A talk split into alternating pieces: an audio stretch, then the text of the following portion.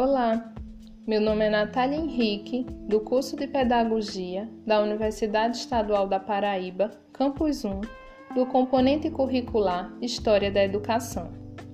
Nesse podcast, irei abordar uma temática muito relevante no que diz respeito à educação paraibana. Assim, tratarei sobre a vida e a importância de Olivina Olívia Carneiro da Cunha para a educação paraibana. Olivina Olívia nasceu em 26 de maio de 1886, na cidade da Paraíba, capital da província da Paraíba do Norte, atualmente denominada João Pessoa. Filha de Silvina Elvídio Carneiro da Cunha e Maria Leonarda Merandolina Bezerra Cavalcante.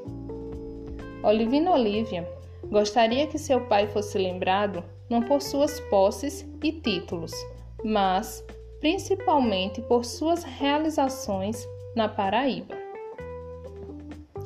Ela aprendeu as primeiras letras em família, alfabetizada por sua mãe, a qual despertou seu interesse pela poesia e a leitura de romances. Viviane Freitas, em sua dissertação de mestrado em 2012, apresenta as contribuições de Nunes 2000, na qual mostra que há uma ligação entre religião e educação.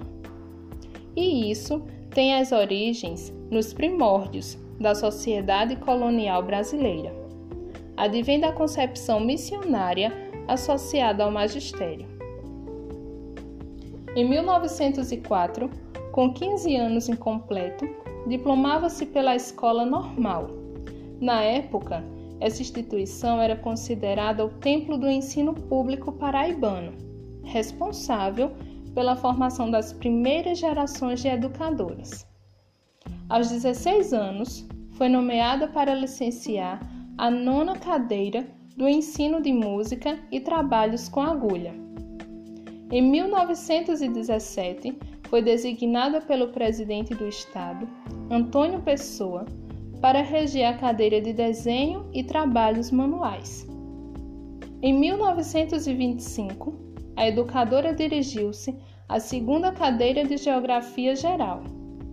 Em 8 de abril de 1934, foi nomeada para o exercício docente da cadeira de História da Pedagogia. Em 1937, foi auxiliar da cadeira de Geografia do Liceu Paraibano e também ocupou o cargo de professora da primeira cadeira de português no liceu. Nesse período, o liceu era tido como o templo do saber.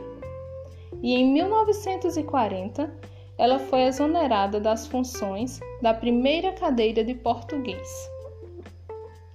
Em 1943, submeteu-se ao cargo de títulos para o cargo de professora catedrática de português classificando-se em primeiro lugar. No entanto, não pôde assumir o cargo inicialmente. Em 2 de agosto de 1961, aos 65 anos, devido aos problemas de saúde, aposentou-se como professora do Estado. Em 27 de maio de 2004, foi fundada a Academia Feminina de Letras e Artes da Paraíba, e Olivina Olívia foi homenageada com o título de patrona da cadeira 3. Olivina Olívia era ativa, politizada e assumiu o papel de protagonista e construtora da história e da história do seu estado. Na Paraíba, não era diferente de outros lugares revelava-se uma sociedade cheia de preconceitos e resistências às mudanças empreendidas pelo feminino. Olivina escrevia com frequência poesias, crônicas e artigos sobre educação, feminismo, religião e a prática da caridade. Em 1930, ela ergueu a bandeira dos direitos das mulheres.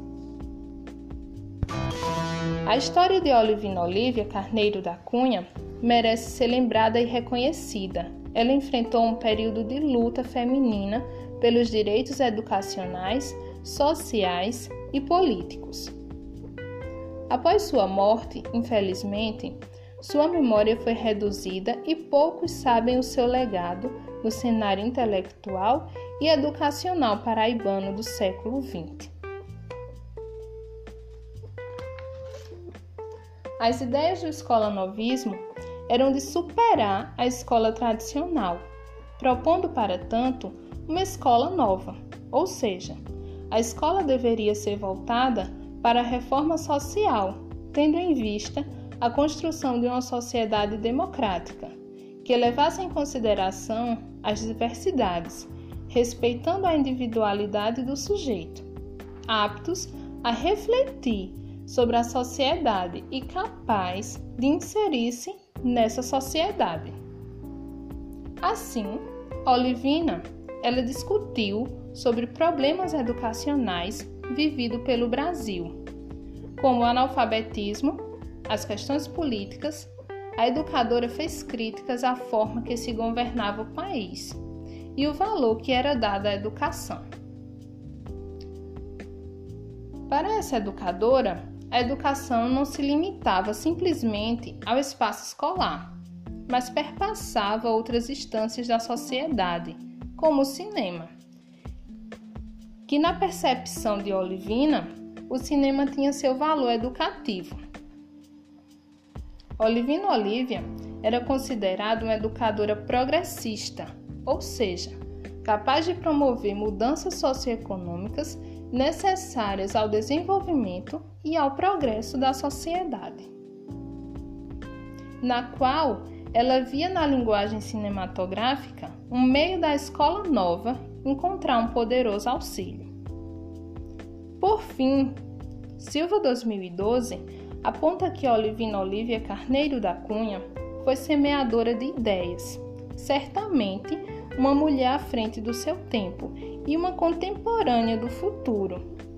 A educadora, ela alcançou um lugar de destaque nas mensagens que soube transmitir em seu tempo e que avançam até as gerações presentes. Assim, eu agradeço pela atenção de todos e até breve.